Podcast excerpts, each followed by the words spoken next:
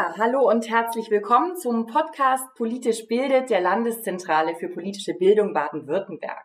Wenn man die weltpolitische Lage in einem Wort beschreiben müsste, dann trifft sicher unübersichtlich am besten zu.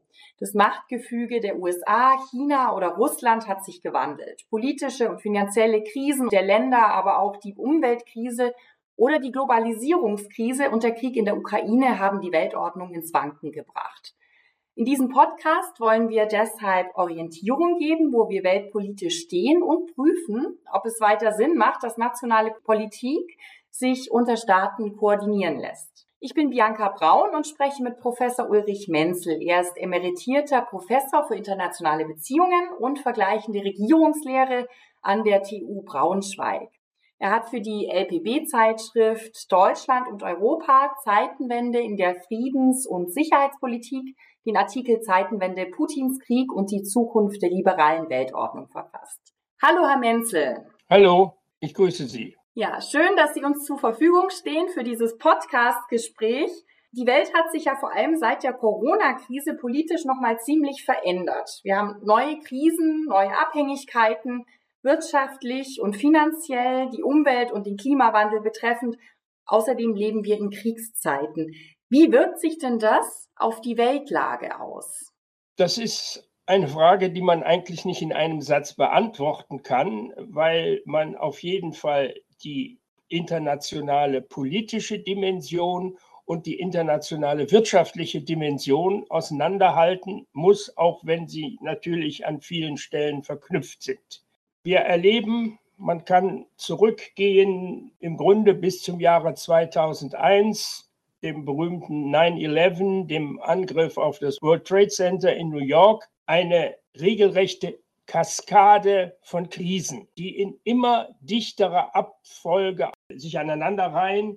Diese Krisen, die haben einiges durcheinander gerüttelt. Ähm, was, wo würden Sie den Unterschied sehen von vorher und jetzt? Naja, wir hatten uns lange Zeit daran gewöhnt, dass die Vereinigten Staaten dank ihrer, ihrer überragenden Leistungsfähigkeit in jeder Hinsicht, militärisch, politisch, wirtschaftlich, wissenschaftlich, kulturell, gerade auch im Bereich der Massenkultur, Stichwort Amerikanisierung der Welt durch Fastfood und, und Film und Musik und Mode und so weiter, dass die USA sozusagen der Garant einer liberalen Weltordnung sind. Äh, ältere Bush hat das seinerzeit auch nach Ende des Ost-West-Konflikts mit dem Begriff New World Order äh, äh, zum Ausdruck gebracht und stellen jetzt fest, dass die USA diese Rolle, die uns so vertraut und auch so bequem war, nicht mehr bereit sind, beziehungsweise sogar nicht mehr in der Lage sind,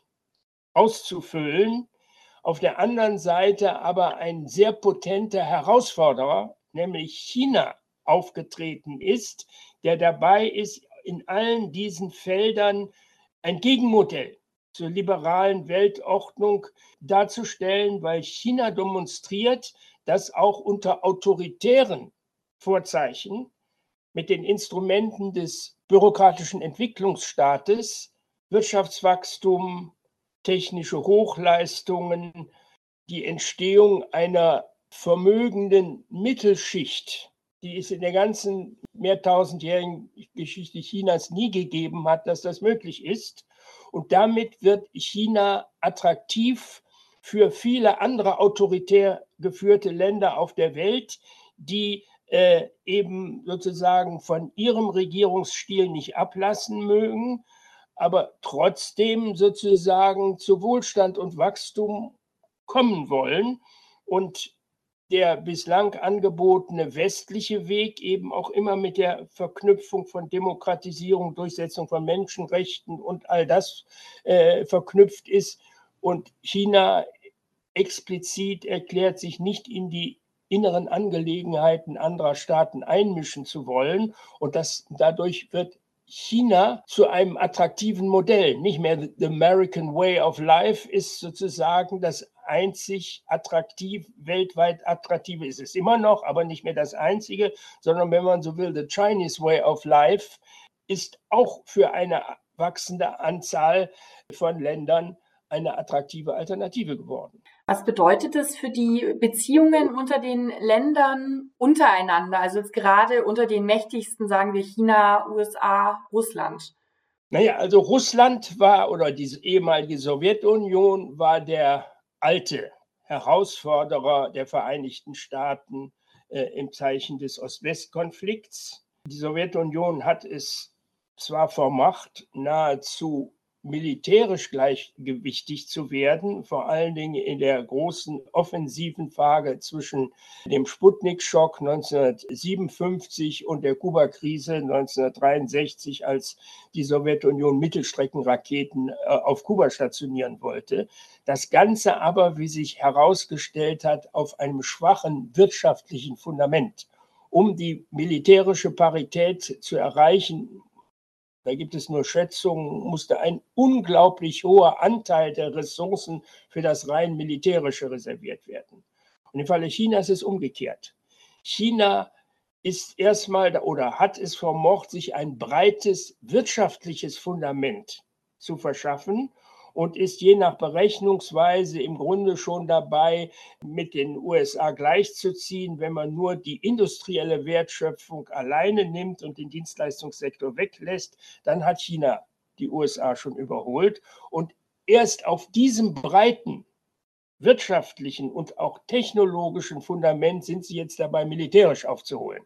Da gibt es noch einen großen Unterschied, der ist beträchtlich um eine internationale Führungsrolle zu spielen, bedarf es auch vieler Auslandsstützpunkte, bedarf es eines Systems von Flugzeugträgerflotten, bedarf es strategischer U-Boote, auf denen Interkontinentalraketen äh, stationiert sind. Das hat China alles noch nicht, beziehungsweise erst in einem ganz bescheidenen Umfang, sodass also meine Vermutung ist, mindestens noch 20 Jahre, wenn nicht mehr dauert, bis China auch militärisch mit den USA gleichgezogen hat und insofern also auch auf dieser Ebene ein Herausforderer darstellt. Das ist eine andere Logik als im Falle des Kalten Krieges des, zu Zeiten des Ost-West-Konflikts.